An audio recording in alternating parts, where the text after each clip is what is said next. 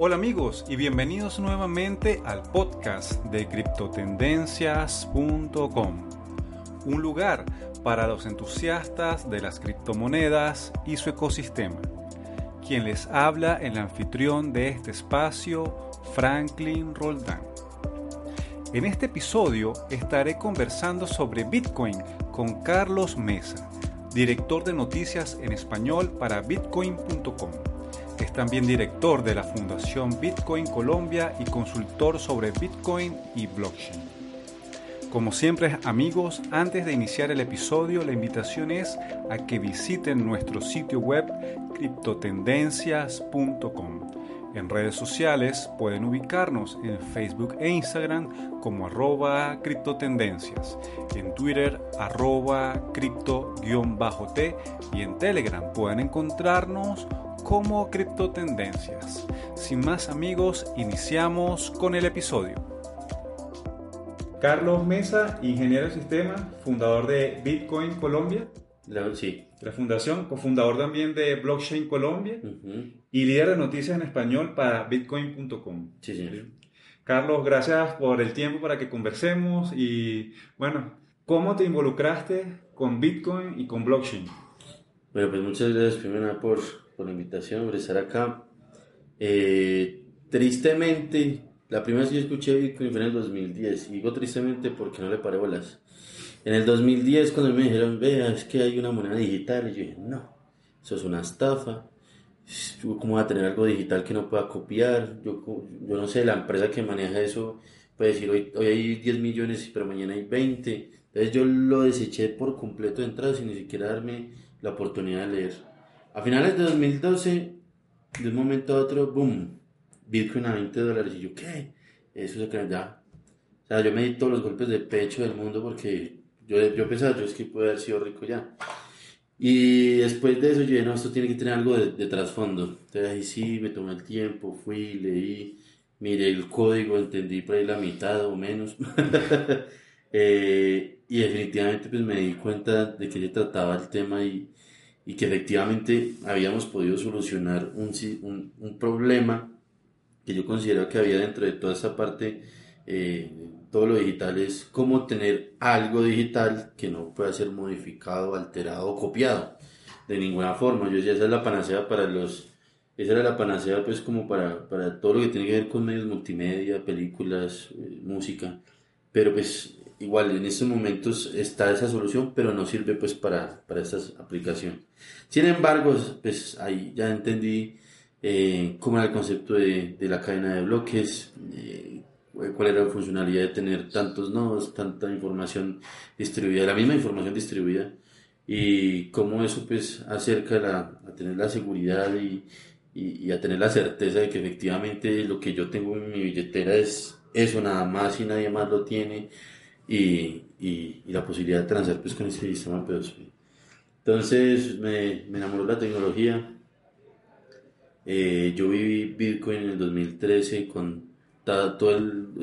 yo creo que fue uno de los años más movidos aparte del 2017 porque cuando yo arranqué Bitcoin valía 20 dólares en el 2012 eh, antes de abril Bitcoin llegó a, a valer casi 100, ciento y pedazo Luego en abril 10, yo me acuerdo mucho porque ese día de mi cumpleaños subió el Bitcoin a 256 dólares.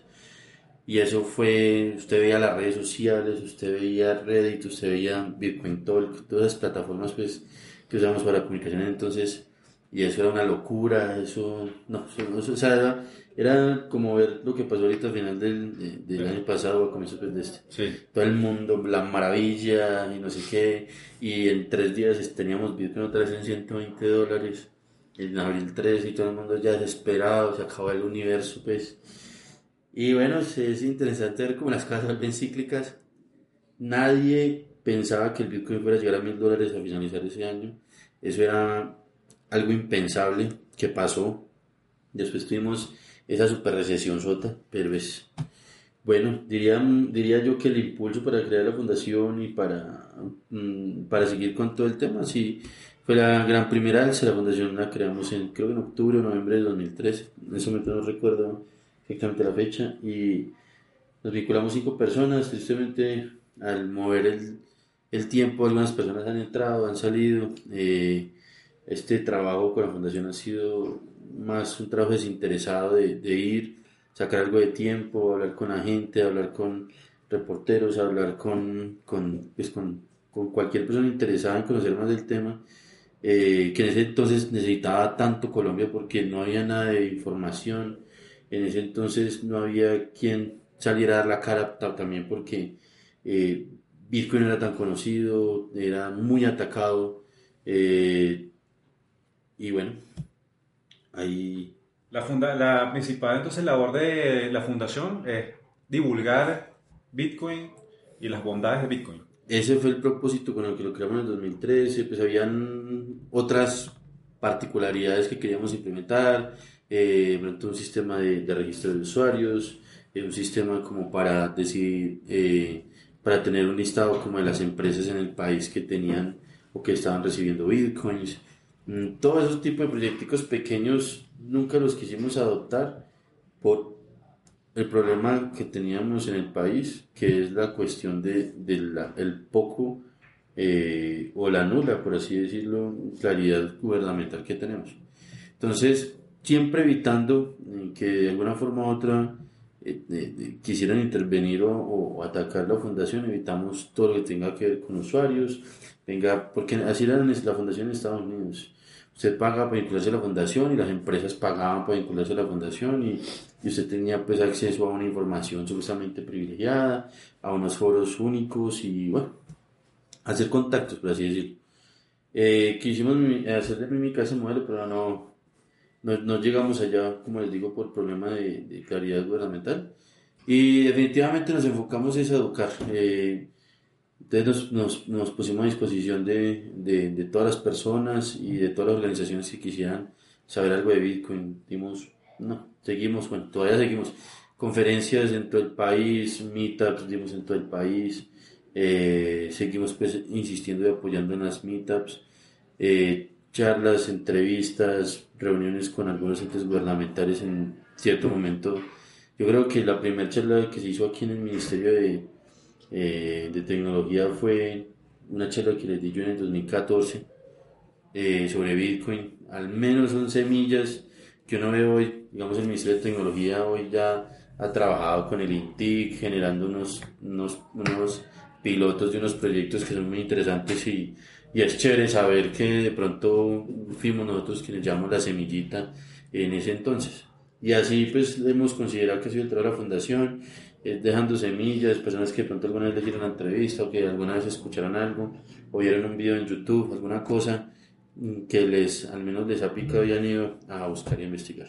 Carlos, este, quería preguntarte por lo menos cuando las personas que están tratando de ingresar o ingresaron a finales de 2017 con esos precios que subieron hasta, tú decías que era increíble que llegara a mil, llegó a 20 mil, este, y luego ahora baja. Cuando las personas ven eso, que todavía no comprenden cómo funciona Bitcoin, ¿qué se le puede decir a esas personas? O sea, que, que entran en ese mismo pánico por el, por el precio, pero tal vez no están conociendo realmente las bondades que trae Bitcoin para cambiar tantas cosas en, el día a día de las personas.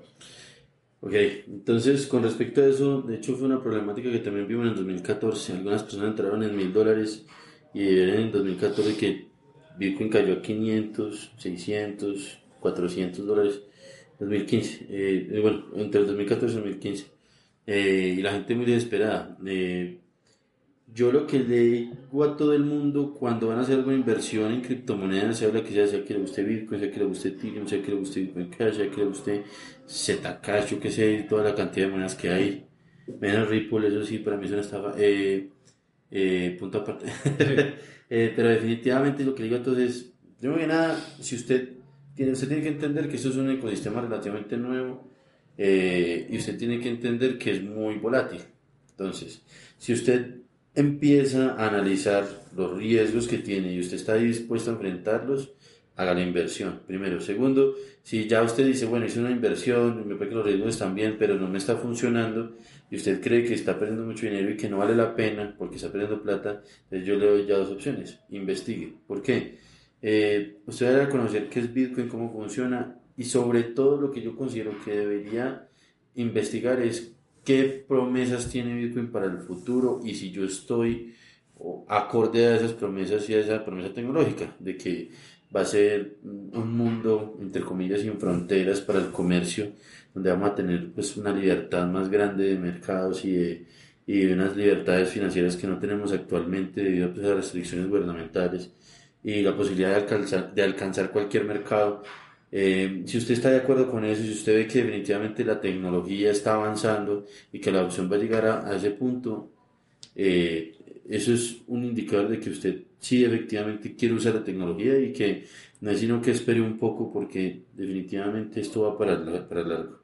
Pero si usted ve que ese no es su propósito y que usted solamente está perdiendo dinero, yo simplemente en, esos momentos que estaría pues a pérdida de muchísimo dinero es mira a ver si quiere seguir enfrentando el riesgo de pérdida y salir ya del mercado y decir bueno enfrento la pérdida definitivamente eh, esto no es para mí porque ya conocí la tecnología no considero que, que sea suficiente eh, de pronto entré en un proceso de, de hype por así decirlo de, de, emoción pues cuando vi esos precios tan altos y, y, y caí en, ese problema entonces me retiro. Eh, yo creo que las decisiones con este tipo de tecnologías, sea la que sea, tiene que ser tomada pues, eh, con cabeza muy fría eh, y analizando si efectivamente usted considera que es suficiente. Digamos, yo que atravesé por esa crisis del 2014, o sea, de tener un Bitcoin en de 2013, tener un Bitcoin en 1000 y a finales de 2000, a comienzos de 2016, creo no, a comienzos de 2000 Quiero decir, ya comienzo el 2016 el Bitcoin en 180 dólares, o sea, es una pérdida del como el 80% de valor. Mm, y después de uno atravesar ese, es, como esas crisis, eh, y simplemente uno sabe que definitivamente pues, la tecnología funciona y ya tiene muchos años de prueba y, y, que efectivamente va a cambiar el mundo, eso es lo que considero yo. Eh, yo siempre, yo nunca pensé en retirarme del todo. Listo, perdí plata, estaba perdiendo plata, eh, yo compré por esos momentos en 600 dólares, yo compré y llegó a bajar a 180. Y yo, pues pucha, pues estoy perdiendo eh, dos tercios de mi inversión. Eh, como les digo, si definitivamente la tecnología es lo que lo llama, tenga paciencia porque esto va a cambiar el mundo. Carlos, ¿Bitcoin es solamente para personas técnicas o es para cualquier persona que esté interesada en conocer tecnologías emergentes o hacer este hold o qué, cuál es el perfil de las personas de Bitcoin? ¿Es para cualquiera? Bueno, el perfil sí es muy complicado porque es para cualquiera. Hubo una época donde hablábamos de los perfiles eh, mm, más bien, ¿cómo le podría decir yo? políticos de algunas de las personas, libertarios, anarquistas, comercio, eh, capitalistas. Eh, yo creo que todos, todos esos círculos encajan con alguna, con alguna de las visiones de Bitcoin. Porque para un capitalista que le encanta pues lo que es el dinero y la parte de mercados, Bitcoin es genial porque usted puede hacer negocios en cualquier parte del mundo, fácil, rápido y súper barato. Ya si usted tiene eh, de pronto una ideología más anarquista, usted dice, bueno, definitivamente esto es una herramienta donde ya el, el gobierno no me puede controlar tanto y donde yo tengo más libertad. Igual con, con los libertarios también hay como unos, unos parámetros parecidos eh, y pues para nosotros, digamos, las personas de a pie también, o sea, yo, yo considero que, bueno, Bitcoin le sirve a todos de alguna forma. Eh, una, el, caso con, con, con, Bitcoin es encontrarle eh, la, una respuesta pues a, o una solución a un problema que usted tenga. Digamos, para mí fue beneficioso porque a mí me gustaba conseguir o comprar cosas en Estados Unidos y se me hacía muchísimo más fácil con Bitcoin. Yo he sido más de las personas que creen que es mejor mover la economía que solamente sostener. Entonces, eh, ¿qué significa eso? Yo compro Bitcoin, yo lo uso para comprar en, en, en cualquier parte, eh, o hacer una compra de cualquier cosa y lo repongo. Okay. Entonces, a mí me parece que eso mueve más la economía que solamente comprar y sostener y sostener y sostener y hacer holding pues, y aguantar. Mm, igual, sea, sea como sea la cosa, si usted lo aguanta o si usted lo usa y vuelve y compra y tiene la misma cantidad, pues yo, diría que es lo mismo. ¿Qué es lo único que usted hace? Mueve la economía, mueve más el, el ecosistema. Y yo, yo diría que esa debería ser más la, la forma en la que deberíamos enfrentar eh, todo esto, este rollo en cualquier momento. Y pues aparte de lo que tengo en, en, ganancias, yo a todo el mundo, o bueno, yo creo que el consejo que siempre da cualquier persona que está trabajando en cualquier mercado de riesgo es que no invierta más de lo que no está dispuesto a perder. Y que simplemente saque una pequeña porción de su sueldo. Eso es lo que yo he venido haciendo desde el 2013. Saque una pequeña porcioncita de su sueldo y métala en criptomonedas, si le interesa mucho el cuento. Que si el precio sube lo suficiente, usted va a tener una rentabilidad. Pero si usted definitivamente eh, ve que el precio baja, pues usted no se va de pronto a asustar tanto porque usted saca una porción que no es tampoco pues muy pequeña, pero sí es relativamente pequeña, digamos el 1, 2 o 3% de su sueldo mensual. Yo creo que es la, es la mejor estrategia, sea cual sea el precio, hacerlo siempre. Y yo me acuerdo que hay gente que, mm, que bueno, como si subimos, no. Fuimos algunas personas que lo hicimos desde antes, desde, el, desde el 2013 y comprábamos en 1000, en 700, en 800, en 600 y tanto tiempo que estuvo caído el precio. Y también compramos en 16, 17 mil, poquito, un poquito. Entonces, eh, todo eso va como, como aliviando también un poquito como la carga y, y, y, definitivamente el consejo, no invierta más de lo que no está dispuesto a perder porque, eh, o sea, hay gente que sí, usted lee noticias, hay gente que se ha hecho millonario. Aquí hubo una persona en el 2013 que vendió la casa y compró toda la, la plata de la casa en bitcoins. ¿En Colombia? En Colombia, y eso era bitcoin a 20 dólares. Entonces, esa persona tuvo, pues, una recompensa impresionante, pero el riesgo fue mucho. Y sobre todo cuando la gente salía a decir que el bitcoin era demasiado caro en 20 dólares. Entonces, siempre en cualquier momento que usted lea sobre bitcoin, que esté al alza, siempre es muy caro. Es muy caro. Cuando estaban 20 es muy caro, cuando estaban 10 es muy caro, siempre es muy caro. Yo, hay, hay una noticia que a mí siempre me, bueno, hay un post que siempre me bota en la cabeza desde hace muchos años. Cuando yo estaba arrancando en el 2013, el Bitcoin estaba en 30 dólares. Eh, eso fue ya para, para marzo más o menos. Leyendo artículos viejos de Bitcoin Talk, había una persona que dijo, yo vendí mis 19, mis, yo no me acuerdo cuánto era, eran como 20 mil era mucho, mucho Bitcoin. Decía, yo los vendí en 19 dólares porque yo considero que el Bitcoin nunca va a pasar este valor y se va a volver a los 10 dólares. Eso nunca volvió a bajar. O sea, yo me imagino la pérdida fue impresionante. Pues, digamos, la pérdida de la mitad, más o menos de la mitad. Sé si alguna vez volvió a entrar, ¿no? Porque hubo gente que vendió y no quiso volver a entrar esperando que el precio bajara y nunca les bajó. Entonces, siempre es, es mirar y, analizar eh, para dónde vamos, para dónde va la tecnología y, y esperar pues que todo salga bien también porque hay muchísimos factores que influyen. Sí. Carlos, quería preguntarte algo que a veces en ciertos círculos cuando conversamos de Bitcoin, si vemos la distribución del Bitcoin actualmente, la gran mayoría del, de los Bitcoins están en pocas billeteras. ¿Significa eso algo? O sea, ¿cómo, cómo lo ves tú? Que no está distribuido más horizontalmente, sino que está en pocas manos la gran cantidad de Bitcoin que existen actualmente? Bueno, pues de entrada es notar que las, yo creo las billeteras más significativas van a ser las de algunos intercambios y de algunos exchanges. Y si quitamos esas de, de, por medio, si hay algunas ya muchísimo más significativas de algunas personas pues que, que en el ecosistema muy temprano. Eh, es verdad, bueno, Satoshi tiene como 800 mil bitcoins posiblemente. Eh, tenemos a Roger, que Roger tiene, Roger Ver tiene muchísimos bitcoins también que compró en el 2011. Entonces él siempre dice que en vez de, o sea, no sé si ustedes han visto la tendencia de ah, que voy a conseguir suficiente plata con bitcoin para comprarme un Lamborghini. Sí, sí. Entonces decía Roger que lo que hizo en el 2011 fue vender su Lamborghini para comprar bitcoin. Sí, lo contrario. Lo contrario, exactamente. Entonces, eh, él, eh, también tenemos a los hermanos Winklevoss, que yo sé que ellos anunciaron que compraron el 1% de todo lo que iba de toda la distribución, no, que, no me acuerdo si era la que había o la que va a haber. O sea, yo no sé si tienen 210 mil bitcoins o, o tuvieron o, o, compraron el 1% de la distribución de un momento que eran como 16 millones, entonces tienen 160 mil. Pero sí, o sea, son personas, o sea, siempre cuando uno ve que ese tipo de cosas pasan es porque hay personas que tuvieron la visión, que tuvieron la perspectiva desde antes y que fueron los que también inyectaron capital para que creciera todo.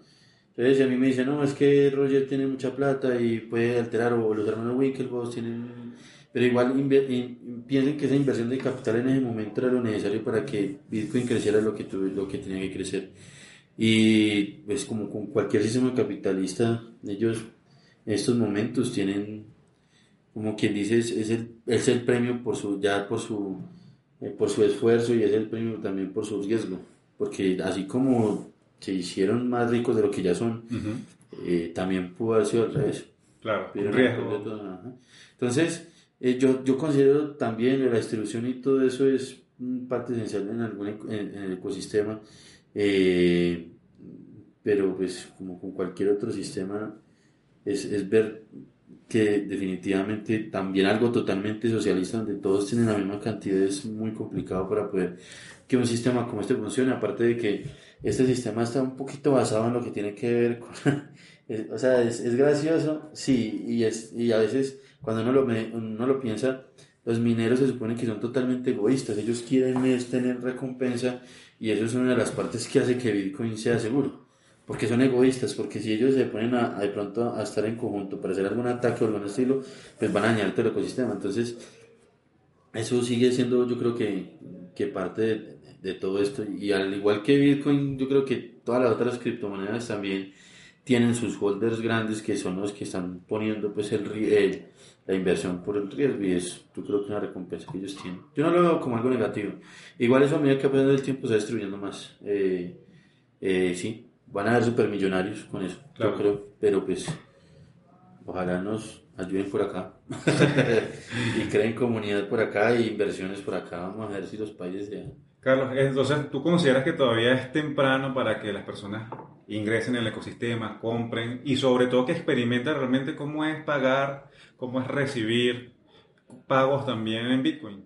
Claro, de hecho yo siempre digo a todo el mundo, desde hace como dos años, yo, yo he meditado siempre cuando le he dicho a alguien, bueno, compre, no, me dicen, ah, ¿cuándo es buen tiempo? Y yo, no, no sé, yo siempre ya, ya, ya digo es, siempre es buen tiempo. O sea, si usted hoy conoció y le gustó, compre. O sea, si le gustó y si definitivamente siempre buen tiempo. Ah, que es que está muy barato, o no, es que es que está muy caro. Entonces, eh, para conocer, si hay que hacer pues la inversión, ¿no? Si usted quiere estudiar, aprender inglés, usted sabe que tiene que hacer una inversión de tiempo o buscando cómo auto, auto aprender o, o, yendo a algún colegio, institución o, o lo que sea para aprender. En este caso, pues con las criptomonedas es coja un poco de dinero, compre un poquito y haga lo que digan, ah, que es que yo puedo mandarle a tal persona, bueno, va a probar, lo va a mandar a alguien, ay, sí, eso se mueve muy rápido. Ese, o sea, siempre en, en, ese modelo, y no se queden con la duda, háganlo. No es tan complicado ahorita, en esta época, como lo fue hace algunos años, y, y pues yo considero que Bitcoin le puede servir a todo el mundo, a cualquier persona. Y yo estoy seguro que, que más y más vamos a ver personas mm, eh, que van a tender a usarlo más hasta, hasta adultos, eh, pues en algunos países como en esos momentos, como yo creo que los que tienen el chance más grande por necesidad son Argentina y, Venezuela, eh, y pues ya, ya uno ve noticias de que hay personas de alta edad que son capaces de hacer una venta en local bitcoins, que sería un proceso relativamente complejo, o, o personas que, que, ya tienen un conocimiento de minería y que, es, pues es, y que de pronto les falta conocimiento en algunas otras áreas pero es relativamente simple porque ya se ha hecho más simple. Antes era un poquito más complejo y, y no, o sea, para todos, si usted tiene ganas, invierta, o sea, la invitación es, si usted considera que vale la pena, hágalo. ¿Y cómo ves aquí Colombia eh, con las regulaciones, con los temas de, de, ley, que a veces no pueden, no pueden operar los exchange? Eso también pone un poco piedra de tropiezo para que crezca también, por lo menos en, en Colombia, el ecosistema. Claro, eso de hecho es algo que venimos insistiendo desde el 2014 a la, a la, al gobierno, a la superfinanciera específicamente. Eh, necesitamos claridad. Entonces usted va y habla en el Banco de la República y sale de pronto algún funcionario y te dice, no, es que usted puede hacer negocios con Bitcoin sin ningún problema, es persona natural, etcétera, etcétera. Listo, pero si yo voy a intentar utilizar una plataforma financiera tradicional, un banco, para hacer una transferencia y comprar bitcoins, eh, y, o, digamos efectivo o algún otro medio pues, de, de, remesas para poder hacer los pagos, eh, nos están poniendo muchos inconvenientes por la falta de claridad. Entonces yo, a por un lado en esos momentos es positivo porque eh, eso nos da a decir, eso nos dice también el, el, el, el, gobierno nos da a entender que no quiere salir a regular ya o que no quiere o que no puso una regulación pues hace algunos algunos años diciendo o es prohibido como de pronto Venezuela y Bolivia, eh, Ecuador y Bolivia que sí salieron pues, a decir en algún momento que no estaba permitido eh, eso nos da pues, esa, esa tranquilidad. Pero también evita que haya más innovación evita que que, que, personas quieran crear algo. Yo he escuchado proyectos desde el 2013 de toda índole, exchange, de hecho yo creé un exchange en el, 2000, en el 2016, se llamaba Colbitex, llevamos tres días al aire y la superfinanciera pues mandó a dos personas que nos fueron a auditar todos los procesos y en, ese, y en esa auditoría pues nosotros decidimos cerrar la plataforma porque consideramos que no teníamos garantías para operar éramos una startup financiera, eh, le preguntamos a la superfinanciera, bueno, entonces, ¿cómo hacemos si de pronto ese proceso no lo podemos hacer así? Ellos decían, no, nosotros no, no verificamos modelos de negocio, nosotros vamos a ver qué tal están las cosas. Sino que eh, en ese momento pues no había tanta fuerza como la hay hoy en día para hacer, digamos, lo que hizo Buda, que Buda salió y ya tenía pues más, ya, ya había pues un, un ecosistema relativamente más maduro eh, y pues con mayor músculo financiero que tenía la posibilidad de tener abogados y, y bueno, y hablar las cosas de alguna forma diferente. Eh, sin embargo, si ven, todavía tenemos el problema. O sea, en estos momentos Budas tiene sus operaciones paradas. En este caso, sí no fue la superfinanciera, sino que fueron los bancos. Pero eso es debido a la circular que de acuerdo superfinanciera en 2014, donde dice que las instituciones regidas por ellos, bueno, aparte de un montón de cosas antes, eh, no pueden utilizar sus plataformas para para de alguna forma eh, ofrecer servicio tecnológico. Entonces la superfinanciera dice que eso no tiene ningún inconveniente, pero los bancos empiezan a cerrar cuentas porque no quieren tener problemas. Entonces, esa dicotomía ayuda a que la innovación solamente esté más pegada y que nos cojan ventaja en otros países donde ya, ya usted, usted, ya, el caso es que Bitcoin eventualmente va a llegar a un punto donde usted necesariamente no necesita saber qué es Bitcoin. Va a ser simplemente yo tengo, ah, yo tengo dinero en mi billetera, voy pago ya. Y eso, eso las cosas por detrás van a ser Bitcoin. Eso es lo que está pasando ahorita en Japón. Usted va a Japón, digamos, a un, a un negocio muy grande como Big Camera, que es, es uno de los retailers más grandes de tecnología en Japón y que tienen oficinas en un montón de ciudades en Japón. O sea, ya voy a comprar con Bitcoin. El que la recibe el Bitcoin no tiene ni idea. Él solamente sabe que es un medio de pago. Usted va, paga, le entra su producto y ya, se han secado. Facilísimo, rápido, Bitcoin, Bitcoin Cash. Creo que Ethereum también, no recuerdo. Eh, listo, el año pasado yo estoy allá, hice una compra así, fue súper fácil. Este año, perdón. Eh, entonces, eh, ver que esos países evolucionan y que nosotros nos quedamos atrás es siempre triste, ¿no? Pero igual seguimos insistiendo porque entre más personas lo usemos y entre más personas lo empecemos a aceptar como medio de pago eh, por algún producto o servicio, eh, definitivamente nos van a tener que pagar más bolas el gobierno. O sea, que nos digan que sí o que no, yo considero que necesitamos claridad y si dicen que no, pues a buscar para dónde irnos. Porque yo sí considero que esto es parte de, de, un cambio global bravo que va a haber y, y, bueno, yo sí estoy no tanto por el dinero, sino más por, como por la parte ideal. Sí. Eso fue lo que más me enamoró de Carlos, eh, a los extractores que, que, ahorita tiene Bitcoin, que dicen que bueno, que ya la prueba de trabajo es obsoleta, que contamina, que consume demasiada electricidad, que, que ya no es un modelo viable para poder escalar, ¿qué se le puede decir? Bueno, yo considero que con la evolución tecnológica que vamos viendo, vamos a resolver esos problemas. El problema del proof of work del de, de, prueba de trabajo, yo no considero pues, que estemos gastando más energía que el sistema bancario tradicional. Yo no considero que Bitcoin esté gastando más energía, eh, no sé, que el Deutsche Bank o que de pronto el BVA con todas sus sucursales en el mundo, sinceramente. Yo considero que la energía no es, tan, no es tanta igual. Tenemos formas también de adquirir energía renovable, pues, y ya estamos viendo granjas de minería con paneles solares y granjas de minería que están están pues, ayudando a, eh, o que están utilizando eh, recursos en algunas otras partes del mundo donde, eh, donde definitivamente lo que hacen es ayudar a crecer la economía en el sector. Pero definitivamente sí, esa es una de las quejas, ¿no? Estamos consumiendo mucha energía, etcétera, etcétera. El problema y a la vez, como el, el, el, ¿cómo se dice? No, el, problema de que el, que el proof of work sea, pues, eh, de que tengan la necesidad de cada vez tener más poder computacional, eh, es también pues el, el, el, o sea, como el punto importante de la seguridad de la red Bitcoin. Entonces, eh, en ese momento si hay una dicotomía entre toda la comunidad, yo considero que eventualmente o vamos a aceptar lo que está pasando o va a haber algún cambio. Eh, para poder pues de pronto dejar de consumir tanta, tanta energía. Yo hoy en día no considero que sea viable hacer un cambio en el algoritmo. O sea, yo creo que si se hace un cambio en el algoritmo sería un error, un error garrafal, pues un error gigantesco eh, por, por los desarrolladores porque igual la inversión que tienen en esos momentos todos los mineros es grandísima y esto haría es que esos mineros migren a cualquier otra plataforma y la puedan hacer más segura. Entonces puede ser que le quiten el liderazgo a Bitcoin como tal eh, si hacen un cambio drástico dentro del POW. Ahora, ahora bien, una de las aproximaciones que quieren hacer las otras criptomonedas con el Proof of Stake podría ser interesante y yo creo que puede ser que Bitcoin eventualmente pueda o, o, tener un sistema híbrido o tener o, implementar uno de esos conceptos. Mm.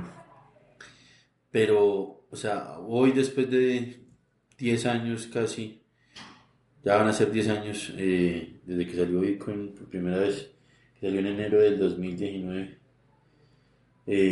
2009. 2009, perdón.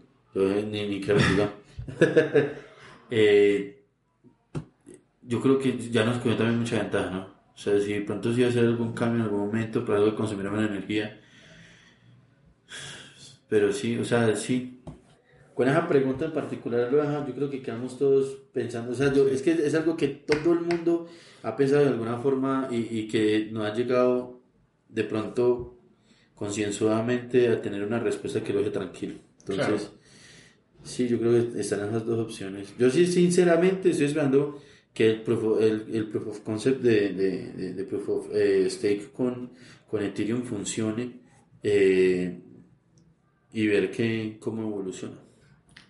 Carlos, ya como para finalizar eh, el podcast, bueno, alguna reflexión final, lo que quieras cerrar la, la entrevista, con todo gusto. Muchísimas gracias. Este, yo creo que me da tristeza cerrar con lo que voy a cerrar, pero yo creo que es una buena oportunidad. Siempre en cualquier tipo de, sistema que tenga que ver con alguna innovación, eh, específicamente financiera como Bitcoin, van a haber personas malintencionadas que de pronto van a querer aprovecharse de, algunas personas vendiéndole algún sistema piramidal, algún sistema Ponzi, eh, que, que aprovechan el buen nombre que tienen ahorita las criptomonedas, porque es buen nombre que tienen hoy en día ya, eh, y, el, y, el conocimiento de la gente que tiene sobre estas para, para pues estafarlo. Entonces, eh, yo le invito a que si usted va a invertir, investigue bien, lea, busque. Si usted dice, no, es que en esa plataforma usted le da una rentabilidad, dude absolutamente de todo lo que le digan, traiga referidos, esto tiene X rentabilidad, eh, esto es un sistema donde usted trae más gente y le da más dinero, no. Por favor, aquí en Colombia hemos tenido muchísimas personas que, que han perdido muchísimo dinero con, con, con esquemas que ya han caído como Mi Coin y con algunos otros pues que no voy a mencionar por, para evitar de pronto algún problema, mm, algún problema que algún problema legal, pero duden de todo eso. Si usted compra Bitcoin y no le llega a su billetera personal, esos Bitcoins no son suyos. Si usted los compra en un exchange, los tiene ahí, los puede sacar a su billetera, genial. Siempre intente que, que cuando vaya a comprar criptomonedas sea efectivamente una criptomoneda que usted va a tener. Las criptomonedas no te van a ofrecer rentabilidad yo le digo siempre a todo el mundo, piense cómo le da rentabilidad si usted compra cualquier otra moneda, un dólar, un euro, un yen. La única forma que eso le da rentabilidad a usted es si esa moneda sube con respecto a otra. O sea, si yo compro un dólar hoy a 3 mil pesos y mañana vale 3 mil 100, pues yo me gané 100 pesos ahí. Así es como usted tiene ganancia o rentabilidad con Bitcoin, pero nada más. Eso no tiene un sistema de crecimiento porcentual o, inflacionario, no. Bitcoin es deflacionario eso no va a pasar. Cuiden su dinero y no den una oportunidad a todo este tema, a toda esa tecnología y les aseguro que los van a morar. Bueno, Carlos, este, también antes de despedirnos del podcast, ¿dónde pueden las personas ubicarte? ¿Dónde pueden entrar en contacto contigo si quieren conocer? ¿O cuáles sitios les recomiendas para que también entonces estén enterados de, de Bitcoin? Claro que sí, este, eh, personalmente en mi Twitter me pueden buscar como arroba monomesa, eh, pueden también entrar a es.bitcoin.com para tener noticias de, de, interés, no solamente de Bitcoin Cash, tenemos noticias. Y de hecho en estos momentos les hago la invitación, si hay algunas personas que quieren estar interesados en ser eh, embajadores de Bitcoin Cash en sus diferentes regiones, los invito a que entren a es.bitcoin.com eh, y busquen en la sección de reuniones y ahí tenemos toda la información necesaria. Tenemos algunas personas ya que son embajadores en Brasil, en Colombia, en Venezuela, en España y queremos buscar más personas que quieran vincularse, que quieran pues, eh, llevar pues, eh, y dar a conocer más esa tecnología. ya si es algo mm, relativamente pues, personal, también pueden mirar en las, en las redes de la fundación, pueden escribir a arroba Bitcoin Call en Twitter o buscarnos como Fundación Bitcoin Colombia en Facebook y podremos atender pues todas sus dudas y, cualquier necesidad hasta pues nos dé la, la capacidad pero sí desean pues cualquier cosa con las que les pueda colaborar con mucho gusto Excelente, Carlos. Bueno, gracias por el tiempo. Bueno, y esta ha sido la entrevista con Carlos Mesas de Bogotá. Gracias. Chévere.